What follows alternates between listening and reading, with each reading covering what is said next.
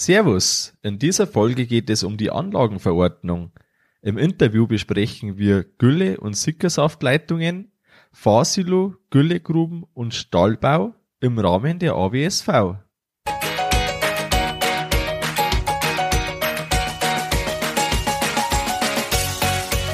Herzlich willkommen beim Kuhstallbau und Umbau Podcast. Hier bekommst du viele nützliche Ideen und Tipps für deinen optimalen Stall mit Blick auf das Wohl von Mensch und Tier. Schön, dass du da bist. Ich bin Gusti Spötzl und ich unterstütze Milchkuhhalter, die richtigen Entscheidungen für ihren Stallbau oder Umbau zu treffen und eine für sich optimale Lösung zu finden, ohne jemals schon einen Stall geplant und gebaut haben zu müssen. Hallo in der heutigen Folge. Heute spreche ich mit einem Sachverständigen für JGS-Anlagen. Du wirst für deinen Neu- oder Umbau viele Sachverhalte besser einordnen können. Deshalb wird das Inter Interview recht interessant für dich sein. Es ist ein spannendes Interview entstanden, das dir auch im Gespräch mit Firmen helfen kann. Das Interview ist auf der Terrasse aufgenommen, deshalb gibt es ein paar Hintergrundgeräusche, aber das war ein so ein schöner Tag, dass wir gesagt haben, da bleiben wir auf jeden Fall auf der Terrasse draußen. Wenn du den Podcast noch nicht abonniert hast, dann wird es jetzt Zeit. Gehe im Player auf deinem Handy zum Beispiel Spotify auf Abonnieren und so bekommst du die neuen Folgen automatisch im WLAN auf dein Handy geladen und kannst es dann ganz angenehm zum Beispiel neben dem Mähen auf dem Schlepper anhören. Und jetzt springen wir direkt ins Interview. Mein heutiger Interviewgast ist ein absoluter Experte rund um die Anlagenverordnung. Seit Inkrafttreten der AWSV am 1.8.2017 ist er mit Güllegruben und Kanälen von Stellen vertraut. Meinen Stallbau hat der Bau begleitend unterstützt, auf Dichtheit und Funktion geprüft und stand mir für meine Fragen bereit. Widersprüchliche Aussagen von unterschiedlichen Fachleuten aus der Branche konnte ich mit seiner Hilfe vorschriftskonform und praxistauglich umsetzen. Ich freue mich, dass er hier ist. Willkommen, Franz Brandner. Ja, grüß Gott. Zuerst einmal ist vielleicht ganz wichtig für die Hörer abzugrenzen, ähm, gilt jetzt die AWSV nur bei uns oder wo gilt sie denn? Vielleicht kannst du das als erstes mal gleich abgrenzen für die Hörer, die wir im ganzen deutschsprachigen Raum haben. Also die ABSV ist eine wasserrechtliche Vorschrift, äh, die in ganz Deutschland jetzt in gleicher Weise gilt, also nicht mehr bundesländerspezifisch, aber sie gilt eben nur in Deutschland, nicht in Österreich und auch nicht in der Schweiz. Das ist, glaube ich, ganz wichtig, dass wir das gleich mal abgeklärt haben, vor allem für die Hörer aus Österreich, da wo wieder völlig andere äh, Situation herrscht und das, glaube ich, ist wichtig, dass wir das vorab gleich mal äh, klargestellt haben. Ähm, wenn man Güllegruben äh, bauen möchte, dann kann man ja sich entscheiden, macht man einen Hochbehälter oder einen Tiefbehälter oder halbhoch oder so, wie es wir zum Beispiel haben. Ähm, da ist ja das Thema mit der Leckageerkennung für den Bereich, der nicht einsehbar ist. Wie schaut's momentan aus mit der Situation? Äh, Gibt es praxistaugliche zugelassene Lösungen? Ähm, mittlerweile mehr, als ich äh, gebaut habe. Da waren wir bei zwei Varianten, die theoretisch möglich gew gewesen wären. Und wir haben uns ja dann für die Sondergenehmigung äh, erstens entschieden und zweitens durchgebracht, äh, die dann auf ein einfacheres System geht. Und wie schaut's da aktuell aus? Wie äh, praxistauglich sind die mittlerweile die Systeme und kann man die zugelassenen Systeme mittlerweile gut einbauen? Also es gibt mittlerweile einige zugelassene Systeme der Leckageerkennung für Güllegruben, insgesamt von fünf unterschiedlichen Herstellern. Äh, die Zulassung kostet natürlich Geld. Die Folie ist ein bisschen dicker und muss verschweißt werden. Das bedeutet, dass für so eine mittlere Grube mit, mit 1, 2000 äh, oder 3000 Kubikmeter eine deutlich höhere Kostenbeteiligung des Landwirts im Raum steht. Wir reden da in der Größenordnung zwischen 5.000 und 15.000 Euro, was dieses zugelassene System einfach mehr kostet. Bei kleineren Gruben nicht so viel, bei größeren schon diese Größenordnung. Und deswegen ist es speziell in Bayern so, dass wir äh, sehr viel noch mit Ausnahme nach Paragraph 16 Absatz 3 der AWSV arbeiten können, wenn die Behörde das bestätigt, dass auch das äh, System mit Ausnahme eingebaut werden darf, was zurzeit noch mit, ich sag mal, geschätzt 98 Prozent aller Fälle durchgeführt wird, spart sich der Landwirt doch eine ganze Stange Geld. Äh, wenn man jetzt dann bei der Gülleentnahme ist, dann hat man ja da die doppelte Sicherheit, die man wieder braucht. Das ist ja allgemein mit der doppelten Sicherheit, da gehen wir noch drauf ein. Ähm, was muss erfüllt sein, wenn man durch die Wand Gülle entnehmen möchte?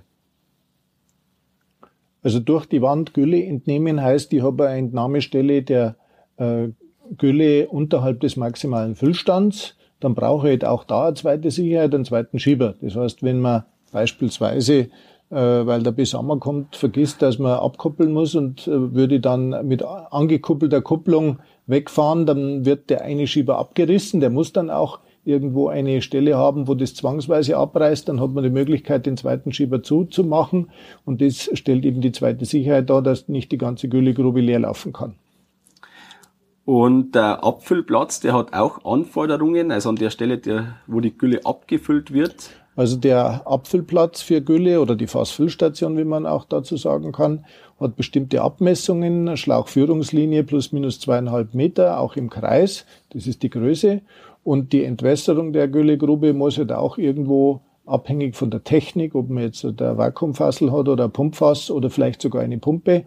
Das, was in, sagen wir mal, drei Minuten auslaufen könnte, das muss zurückgehalten werden können. Entweder in einem kleinen Gefäß beim Vakuumfassel oder je nach Pumpenleistung, äh, wenn die Pumpe 6 Kubikmeter pro Minute bringt, brauche ich halt 18 Kubikmeter Rückhaltung. Wenn das direkt in die Güllegrube zurücklaufen kann, ist das der einfachste Fall. Aber wenn ich einen Behälter habe, der einfach höher ist, dann muss ich das außerhalb der Güllegrube irgendwo in einer Vorgrube oder in einem eigenen Behältnis dafür zurückhalten können. Okay. Mhm. Ähm, wir haben ja da einen Apfelplatz eben auch direkt dran betoniert. Das hat da ganz gut funktioniert, aber wir haben eben auch einen außenliegenden Behälter, weil es ja nicht anders funktioniert, das ganze System. Das ist genau. der Tatsache, genau. Mhm. Ähm, manchen ist noch nicht ganz klar, wann jetzt eine Pflicht da ist, dass man mit einem Fachbetrieb einen Behälter baut, einen Güllebehälter. Es werden auch manchmal, weil es jetzt die Situation so bedingt, äh, kleinere Behälter gebaut. Ähm, wo ist die Grenze, wo man es äh, dann einen Fachbetrieb braucht für den Bau? Also in der ABSV ist geregelt, dass man grundsätzlich nur mit Fachbetrieben und mit Sachverständigenabnahme äh, bauen darf. Es gibt allerdings dort eine Bagatellgrenze. Die Bagatellgrenze besagt, dass ein Silage-Sickersaft-Sammelbehälter bis 25 Kubikmeter, wenn er standalone ist, äh, keiner Fachbetriebspflicht unterliegt und genauso eine, eine Anlage für Gülle mit bis zu 500 Kubikmeter und Fahrsiloanlagen bis zu 1000 Kubikmeter beziehungsweise auch Festmist gilt in gleicher Weise, wobei man dazu sagen muss, dass es immer zusammenzählt. Alles, was zusammen, hydraulisch zusammenhängt oder betrieblich zusammenhängt, wird als ein, eine Anlage betrachtet Beispielsweise habe ich ein, äh, zwei Fahrsilos mit 400 Kubikmeter und will ein drittes mit 400 dazu bauen, bin ich eben über die 1000 Kubikmeter und bin damit fachbetriebspflichtig und auch Sachverständigenprüfpflichtig. Das heißt, die einzige Möglichkeit, in der der Landwirt auskommt, das ist einmal der hydraulische äh, Zusammenhang, man den entkoppelt, sprich ein eigenes Entwässerungssystem, also ein eigenes Silage-Sickersaft-System aufbaut mit eigener Behälter von dem äh, betrieblichen Zusammenhang, wie ist da die, die Festlegung? Naja, sagen wir mal, wie man auskommt, eigentlich kommt man gar nicht aus. Also die ABSV wollte ja eigentlich, dass die ganz Kleinen, die nur zwei, drei Schwänze haben, dass die halt nicht betroffen sind und alle anderen, für alle anderen gilt es. Deswegen hat man diese Bagatellgrenze eingeführt. Und äh, ich würde vorschlagen, mit Tricksereien ist da nicht viel zu machen. Man sollte es halt machen, was vorgeschrieben ist und fertig. Okay. Mhm. Einen Sachverständigen braucht man dann eben in der gleichen Größenordnung. Ist das richtig so? Also die Prüfpflicht durch einen Sachverständigen ist gekoppelt mit der Fachbetriebspflicht bei der Fachfirma, also bei der bauausführenden Firma. Also immer dann, wenn man einen Fachbetrieb nach Wasserrecht braucht, der die Anlage erstellt, braucht man gleichzeitig auch einen Sachverständigen, der die Anlage abnimmt. Am besten sollte man den Sachverständigen auch vor Baubeginn beauftragen, damit er dann auch Einfluss nehmen kann, falls die Planung nicht perfekt gelaufen war. Wenn man jetzt da äh, Leitungen braucht zur Güllegrube, der vom Stall zur Güllegrube oder möglicherweise vielleicht noch irgendwie für die Entnahme, aber tendenziell ist in den meisten Fällen die Befüllung da der Hauptgrund, dass man wirklich Leitungen braucht da gibt's äh, Regelungen, die man da einhalten muss. Und da gibt's teilweise, äh, dass man Leckagefolie braucht. Man könnte auch auskommen. Wie schaut's da aus? Ähm, braucht man eine Leckagefolie, wenn man jetzt eine Gülleleitung zur Güllegrube bauen möchte? Also bei Gülleleitungen gilt äh, wie für alle Bauteile, die man verwendet in Gülleanlagen, äh, sie müssen geeignet sein und zugelassen sein. Äh, das ist mal die Grundvoraussetzung und zugelassen sind nur Systeme, die längskraftschlüssig verbunden werden können. Äh, das könnte zum Beispiel eine äh, PVCU-Leitung sein, die, geklebt wird, wie es beim im Biogasbereich üblich ist, oder eine PE-Leitung, oder Wasserleitung, wie sie bekannt ist, gibt es auch in größeren Dimensionen oder eben das KG 2000, wo eben die normalen Ringe rauskommen und Schweißringe rein. Dann werden diese, diese Leitungen verschweißt, längskraftschlüssig verlegt und danach abgedrückt und dann dürfen diese Leitungen auch einwandig so betrieben werden. Sie müssen allerdings dann nach drei Jahren und alle 15 Jahre wieder abgedrückt werden. Äh, und das kann man vermeiden, indem man die Gülleleitung in ein Leckageerkennungssystem einbindet. Das heißt, man macht seinen Leitungsgraben einsanden, legt die Folie rein mit 1 Millimeter äh, Dimension, also Stärke von 1 Millimeter, vielleicht 2 Meter breit, legt die Leitung rein, dort sie verschweißen oder verkleben und abdrücken und wenn alles passt, wird die über den Scheitel überschlagen und vorne und hinten mit Sikaflex am Beton befestigt und äh, festgedübelt, das beim Zuschütten äh, auch entsprechend hält und an der tiefsten Stelle mit einem Leckageerkennungsrohr, dass man hinter die Folie noch reinschauen kann und eine mögliche Leckage erkennen kann. Und dann kann man sich die, das Abdrücken der Leitung nach drei Jahren und alle 15 Jahre sparen. Also das würde ich generell immer empfehlen, weil das in der Regel weniger aufwendig sein dürfte, als regelmäßig eine Gülleleitung in Betrieb abzudrücken. Und da geht's auch, wenn man jetzt einen Schacht hat, ähm, wo der, wo das Rohr anfängt oder wo das Rohr durchgeht oder so, dann kann man das genauso erfüllen. Also wenn man jetzt einen Schacht hat, wo man sowieso runtersteigen kann, zum Beispiel weil man Leer Leerrohre verlegt hat für Kabel, dann gilt das auch. Also man muss einfach an einer tiefsten Stelle die äh, Leckagefolie einsehen können. Ja, genau. Dass dort ist also man muss, rauskommt. falls eine Leckage äh, auftreten sollte an einer also Rohrleitung, muss man die halt prüfen können. Und das genau. kann man entweder durch ein Leckageerkennungsrohr oder dass, dass die Leckagefolie durch die Wandung des Schachtes durchgeht und man kann innen den, den freien Auslauf kontrollieren. Das geht natürlich. Genau, so haben wir gelöst und ich finde es genau. recht, recht praxistauglich, ehrlicherweise. Genau. Aha. Ähm, genau, und da sind wir jetzt auch schon bei den Nachprüfungen, die hat man eben nur, wenn man auf die Folie verzichtet. Ist das so einfach gesagt richtig. Also Nachprüfungen in dem Sinn gibt's ja nicht. Also es gibt nur diese Dichtheitsprüfung genau, die und die muss halt wiederholt werden nach drei Jahren und alle 15 Jahre. Und wenn diese, äh, diese Gülleleitung in ein Leckageerkennungssystem eingebunden ist, spart man sich das. Genau. Ich glaube, da muss man noch dazu sagen, wenn man im Stall oder unter Fahrsiloanlagen ist, dann also die Leckagefolie unterm Stall und unterm Fahrsilo braucht man nicht. Mhm. Also da kann man drauf verzichten, weil einfach durch die Betonplatte, die oben drüber ist und möglicher Schwerverkehr, also die Leitung dann nicht beeinträchtigt wird. Genau. Nicht nennenswert beeinträchtigt wird. Und manchmal hört man so die äh, ganzen Sachen, die so erzählt werden, so Mythen sage ich schon fast dazu. Man braucht jetzt immer doppelwandige Leitungen, äh, ist da ein Beispiel, das ich öfters gehört habe vorher, bevor ich mich, mich mit dem Thema beschäftigt habe oder zumindest intensiver beschäftigt habe. Äh, wann braucht man oder braucht man überhaupt wirklich eine doppelwandige Leitung? Also doppelwandige Leitungen sind generell nicht vorgeschrieben. Also man braucht im Wasserrecht immer nur die zweite Sicherheit und die zweite Sicherheit wird in der Regel gewährleistet einfach durch die Leckagefolie, zum Beispiel für Behälter. Und für Leitungen kann man sich das halt auch sparen. Also es darf eine äh, Gülleleitung einwandig unterirdisch verlegt werden, ohne Leckageerkennung, wenn sie denn regelmäßig dann wieder überprüft wird. Wenn man jetzt eine Güllegrube baut, dann hängt es oft damit zusammen, dass man auch einen Stallbau vorhat. Das ist nicht immer so, weil manchmal ist einfach der Lagerplatz zu wenig, aber oft kommt es vor. Wenn man jetzt einen Stall bauen möchte, dann kommt man ja erstmal unter die Bagatellgrenze von den 500 Kubikmetern äh, Lagerraum, die man ja im Stall quasi irgendwie mitbaut, wobei man im Stall eigentlich keinen Lagerraum mitbaut, das ist auch Tatsache, aber man hat äh, Behälter, in denen das gesammelt wird, zum Beispiel eine Vorgrube ähm, oder auch einfach einen Querkanal, da gibt's ja dann äh, noch eigene Sachen, die wir da jetzt gleich drauf eingehen. Äh, wann hat man denn den Fachbetriebspflicht und gleichzeitig dann die Sachverständigenpflicht beim Stallbau. Also in gleicher Weise, Stall und Güllegrube ist ja alles das Gleiche, wasserrechtlich gesehen. Also immer, wenn man die Bagatellgrenze überschreitet, hat man die Fachbetriebspflicht und natürlich auch die Sachverständigenprüfpflicht, also jeweils die 500 Kubikmeter. Und es wird immer alles zusammengerechnet, also die, die, das Lagervolumen in den Kanälen, in der Leitung und in der Güllegrube. Wenn das zusammengerechnet mehr als 500 Kubikmeter sind, dann haben sie eben die äh, Fachbetriebspflicht und die Sachverständigenprüfpflicht. Und da ist es, glaube ich, nicht ganz, ja, nicht ganz selbstverständlich, dass man äh, das zusammenzählt. Also zumindest nicht, wenn man jetzt das so hört, ja, über 500 Kubik, ja, schön, da bin ich fein raus. Aber der hydraulische Zusammenhang ist da eigentlich wieder das Entscheidende, oder? Ja, genau. Der hydraulische Zusammenhang, wie es auch in, einfach vom Land Bayern so gesehen wird.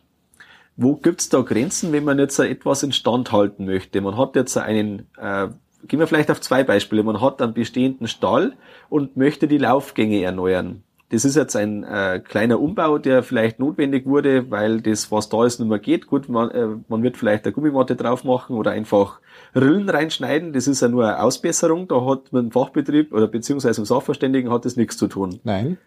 Wenn man jetzt halt den rausreißt aus irgendeinem Grund und neu reinbetoniert, das wäre jetzt steht, erzählt das als Instandhaltung und der Sachverständiger ist raus erstmal oder ist das dann schon, oder wo, anders gefragt, vielleicht besser, wo kommt die Grenze, wo das nicht mehr die Instandhaltung ist und man deshalb äh, ohne Sachverständigen arbeiten darf und ohne Fachbetriebspflicht?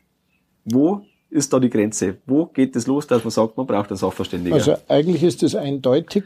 Das Grunds die grundsätzliche Grenze ist einmal diese Bagatellgrenze mit den 500 Kubikmeter. Und die zweite Sache, es gilt halt nur für den Neubau. Für Neubau oder wesentliche Änderung. Also wenn ich jetzt zum Beispiel einen Behälter habe und baue einen neuen Behälter hin, ist es klar. Habe ich einen Bestandsbehälter und hat der nur einen halben Kubikmeter und den reiße ich weg und erneuere den, weil der undicht ist, dann ist es natürlich auch wie ein Neubau. Und so ist die, die Sache zu sehen. Äh, prüfpflichtig ist eigentlich nicht die die Laufgangplatte. Es ist nur prüfpflichtig ein Güllekanal, eine Gülleleitung und ein Gülle-Lagerplatz, also eine Güllegrube oder ein Güllekeller. Also wenn ich jetzt einfach nur Laufgangplatten austausche, habe ich eigentlich den Sachverständigen nicht zu beauftragen, ja, obwohl die Laufgangplatten, wenn die neu verlegt werden, natürlich mit nach WHG verfugt werden müssen. Aber ich brauche für die Laufgangplatten keinen Sachverständigen. Also ich muss zwar die Regularien einhalten, aber ich bin jetzt, speziell jetzt bei diesem Beispiel bin ich äh, nicht verpflichtet zu prüfen, weil das kein prüfpflichtiges Teil ist. Genau, so ist es. Okay. Da ist, glaube ich, der Unterschied dann schon deutlich raus. Das heißt, wenn ich jetzt ähm, nehme eine Erweiterung, ich habe jetzt einen bestehenden Spaltenkanal, den ich und um zehn, zehn Meter verlängere. Zum Beispiel, oder? Dann habe ich die Fachbetriebspflicht und natürlich auch die Abnahmepflicht durch den Sachverständigen. Aber da eben wieder, weil die Kombination mit dem äh, Behälter dann über 500 Kubikmeter genau, in der Regel ja genau, ist genau. und deshalb die Pflicht. Genau. Sollte ich ähm, ein kleinerer Betrieb sein, der jetzt die 500 Meter, Entschuldigung, 500 Kubikmeter nicht überschreitet, somit bin ich auch da wieder Ja, raus. genau, bin ich da fein raus. Okay. Also eine, eine Stallerweiterung oder ja, es ist ja eine Stallerweiterung, die ich dann eben mache bei sowas, dann bin ich dabei. Genau. Vielleicht jetzt ein speziell Thema Laufhöfe, die ja immer mehr gefordert werden. Ähm, ich baue jetzt einen Laufhof ähm, an den Stall ran. Das ist jetzt einfach eine planbefestigte Fläche. Vielleicht gibt es da Abflussrohre. Da müssen wir jetzt schon unterscheiden. Also die Abflussrohre, die sind prüfpflichtig, weil sie eine Gülleleitung sind. Oder ja, genau, ist so das Thema? Es. Ganz genau. Also es ist immer dann, wenn ich Kanäle, Leitungen oder Behälter habe dann muss der Fachbetrieb tätig werden und der Sachverständige prüfen, wenn ich über 500 Kubikmeter bin. Unter 500 Kubikmeter bin ich ja generell außen vor. Es sei denn, die Behörde sagt, nein, ich will trotzdem einen Fachbetrieb haben oder trotzdem einen Sachverständigen haben. Das kann natürlich auch der Fall sein. Aber generell bin ich unterhalb der Bagatellgrenze, unterhalb der 500 Kubikmeter von diesen Dingen befreit. Und andererseits, wenn ich jetzt das schaffe, weil es vielleicht das Gelände so hergibt oder aus welchem Grund auch immer, dass ich einen Spaltenkanal oder einen Kanal bis zur Kante schon im Bestand habe und betoniere nur meine Platte dran, ohne Abläufe, weil das Gefälle so machbar ist, dass es zum Spaltenkanal führt. Ja. Dann muss zwar die äh, Platte ähm, die Rissbreitenbeschränkung einhalten, also die Kriterien, die eine Richtig. Äh, auch in der Betriebspflicht logisch, äh, in der Prüfpflicht logischerweise hat, die Kriterien muss ich einhalten. Ich komme aber vom Sachverständigen und vom Fachbetrieb erstmal aus. Ja, genau. Das heißt, erst sobald ich Rohre einbaue, bin ich dann wieder dabei. Genau. Es sei denn, äh, also ein Punkt muss man schon sagen, wenn, wenn die äh, Laufgangplatten verlegt werden, dann sind das ja Fertigbauteile, die eine Fuge haben. Und die Fuge muss noch natürlich wasserrechtlich, weil sie beaufschlagt wird mit JGS, mit Jauchegülle oder Silage-Sickersaft möglicherweise, dann muss sie auch fachgerecht ausgeführt werden. Und dafür ist schon ein Fachbetrieb für Fugen erforderlich. Okay, bei Ortbeton ist das Thema kein Thema, sozusagen, wenn ich mit Ortbeton arbeite. Und bei fertigen Laufgangplatten ist das ein Thema. Wenn ich Fugen habe, genau. Wenn, wenn immer wenn ich Fugen habe, müssen die Fugen nach WHG ausgeführt werden. Und der Ortbeton muss natürlich auch nach WHG ausgeführt werden. Aber wenn ich unterhalb der 500 Kubikmeter bin, äh, übrigens sich der Fachbetrieb. Okay, ich glaube, die, die Beispiele machen das ein bisschen deutlicher für, die, für unsere Zuhörer. Okay. Und ähm, jetzt eine ganz eine, eine plakative Frage, aber im Abwasserbereich, da ist ja das völlig anders und ich kann eigentlich alles hernehmen, was auf dem Markt ist. Im Güllebereich, da bin ich extrem stark beschränkt mit den Sachen, die zugelassen sind für den Güllebereich, AWSV. Äh, das ist doch eigentlich total hirnrissig. Warum ist denn das so? Naja, ich bin äh, zum einen äh, Fachkundiger im Abwasserrecht und auch Sachverständiger im Wasserrecht. Das sind halt zwei unterschiedliche Rechtsgebiete. Und im Abwasserrecht hat man halt äh, gewisse Dichtheitsanforderungen, die eingehalten werden müssen. Die sind im privaten Bereich strenger als im öffentlichen Bereich. Äh, und im äh, abwasserrechtlichen Bereich, also im, im Abwasserrecht bei ABSV-Anlagen, wo wir eben wassergefährdende Stoffe lagern. Dazu zählt unter anderem Heizöl oder Gifte oder JGS oder äh, Säuren. Das sind ganz unterschiedliche wassergefährdende Stoffe, aber unabhängig von dem Stoff haben wir immer die Anforderung der doppelten Sicherheit, also dass der Behälter geeignet sein muss und auf Dichtheit geprüft sein muss und Leckage muss, muss erkannt werden. Und das ist halt der Unterschied zwischen einer Abwasserbehandlungsanlage, also einer Abwasserleitung und einer Gülleleitung. Die Gülleleitung hat die Anforderung, sie muss längskraftschlüssig und auf Dichtheit geprüft sein und möglichst um die wiederkehrende Prüfung auf Dichtheit zu vermeiden, eine Leckageerkennung haben. Und bei der Abwasserleitung haben wir die Anforderungen nicht. Okay, auch wenn es äh, nicht immer nachvollziehbar ist, aber da kommt man als bauwilliger Landwirt leider einfach nicht aus. Äh, das letzte Thema jetzt zum Thema Stahlbau ist noch die Kanäle. Ähm, da gibt, ist ja so, wenn man jetzt Kanäle baut, also das gilt für einen Abwurfschacht, aber auch für einen Spaltenkanal, dann muss man nicht grundsätzlich eine Leckagefolie um den Behälter legen, sondern nur, wenn ein Meter Aufstauhöhe überschritten wird. Gilt das in äh, Deutschland wahrscheinlich wieder komplett? Und was sind da so vielleicht Zusatzkriterien, die man aufpassen muss, wenn man da baut beim Thema Aufstauhöhe? Also die Aufstauhöhe ist bei Schwein auf 75 Zentimeter, bei Rind auf 100 Zentimeter begrenzt. Also wenn die Aufstauhöhe im Kanal, also es geht immer nur um die Fortleitung vom Kanal in die Güllegrube, also wenn es der Fortleitung dient und die Aufstauhöhe begrenzt ist auf 75 bei Schwein und auf 100 Zentimeter beim Rind, kann ich auf die Leckageerkennung unter diesem Betonbauteil verzichten. Sollte der Kanal tiefer sein und die Aufstauhöhe äh, einfach den Meter überschreiten, das kommt zum Beispiel vor, wenn äh, ein, ein Landwirt aussiedeln will vom Dorf, weil es zu eng ist, in die, auf die grüne Fläche und hat dann eine Güllegrube, die zur Hälfte aus der Erde rausragt und zur Hälfte im Erdreich ist, dann muss er die Gülle ja pumpen. Für diesen Zweck wird oft ein Pumpschacht vorgesehen. Der hat dann die Abmessungen, ich sag mal drei mal drei mal zwei Meter tief.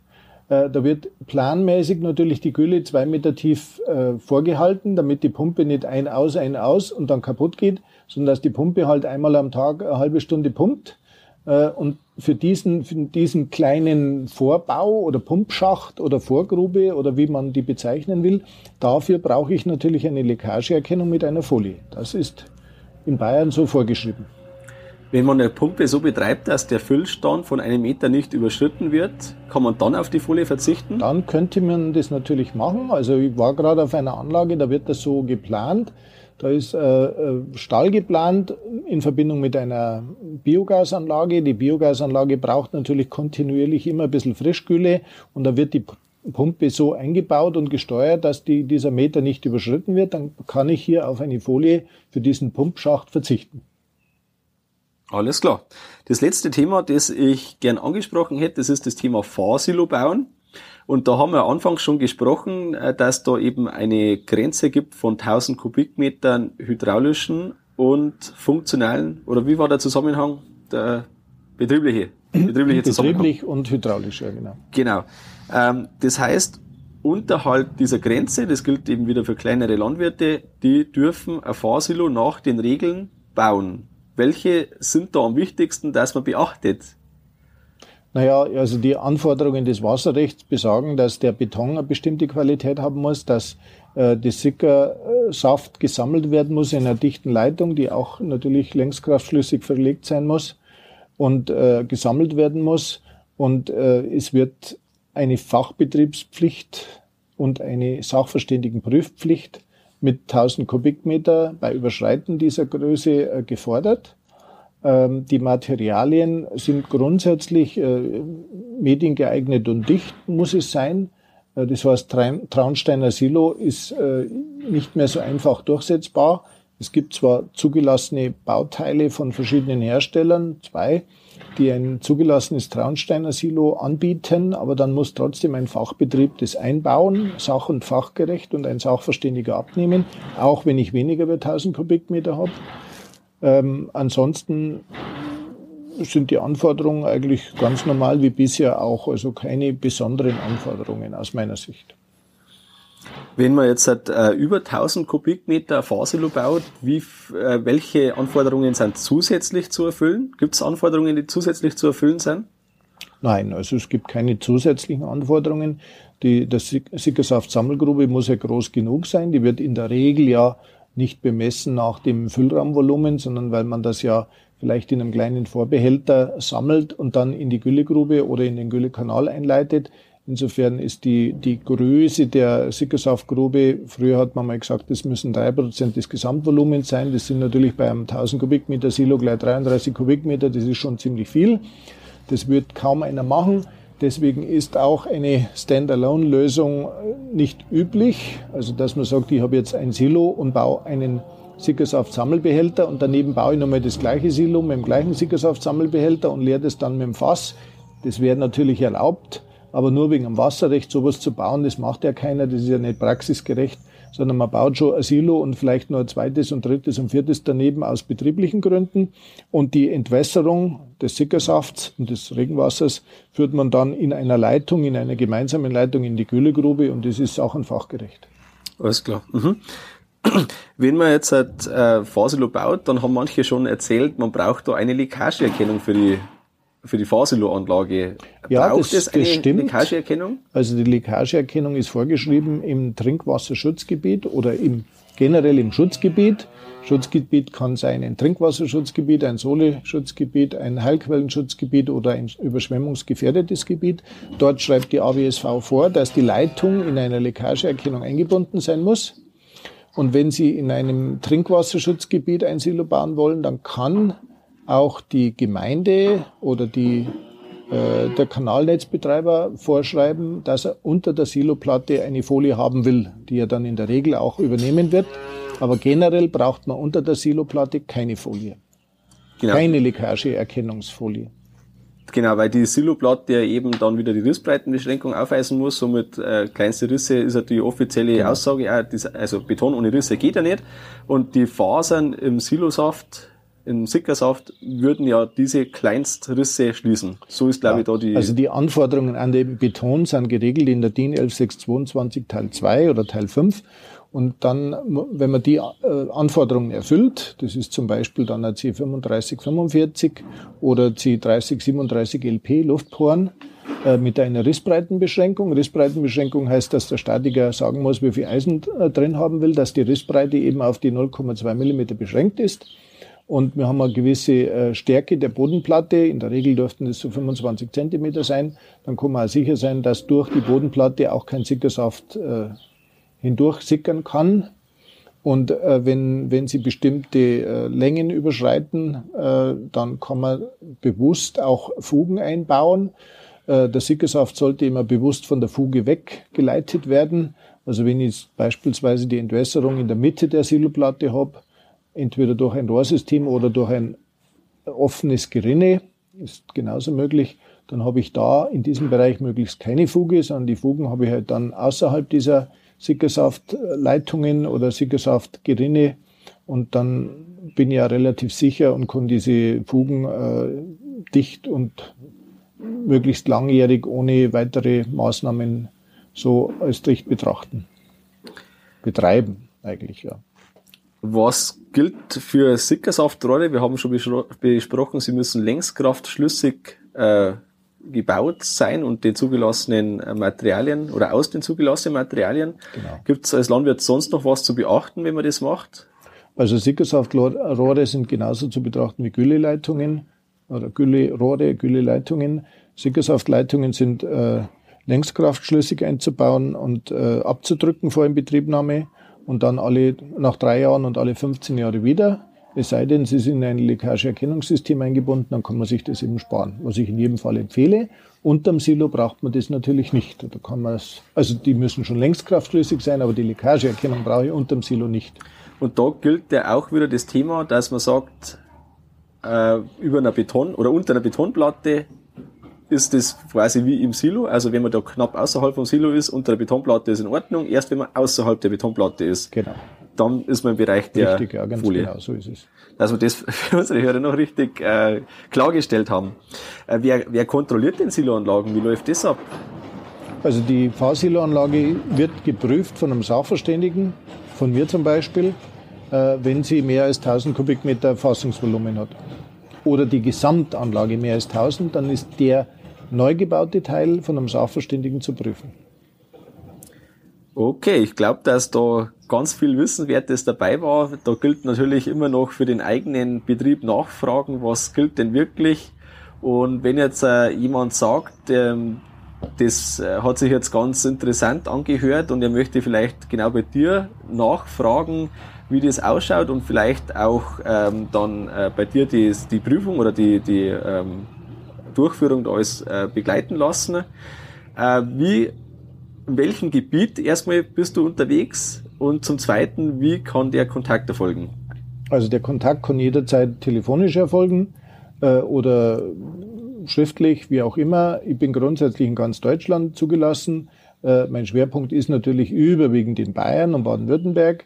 Äh, aber ich habe Anlagen im gesamten Bundesgebiet, die ich betreue und betreut habe und auch laufend betreue. Aber der Schwerpunkt ist halt in Bayern. Telefonnummer äh, kann man die, erfragen. Genau, die, äh, die setzt man einfach dann äh, im Artikel zu, auf der Homepage dazu. Genau. genau. Super. Dann vielen Dank für das Gespräch und bis zum nächsten Mal. Ich bedanke mich ganz herzlich. Ja, im Nachgang nochmal vielen Dank an Franz Brandner für das Interview, für die Zeit, die er sich dazu genommen hat. Ich glaube, ich habe dir nicht zu viel versprochen und es war einiges Interessantes für dich dabei. Auch wenn du dich schon auskennst, war wahrscheinlich doch das ein oder andere noch mal neu für dich. Und zum Abschluss bleibt mir jetzt nur noch zu sagen, wenn du jemanden kennst, für den diese Folge interessant ist, dann teile doch den Link dazu. Du findest den Link in den Show Notes. Und so hilfst du ihm, dass er sich da gut und einfach informieren kann, hilfst mir, neue Hörer zu gewinnen und hilfst dir, weitere spannende Interviewgäste im Podcast zu hören. Das war's mit der Folge vom Kuhstallbau Podcast. Sei auch nächstes Mal wieder dabei. Dein Gusti Spötzl.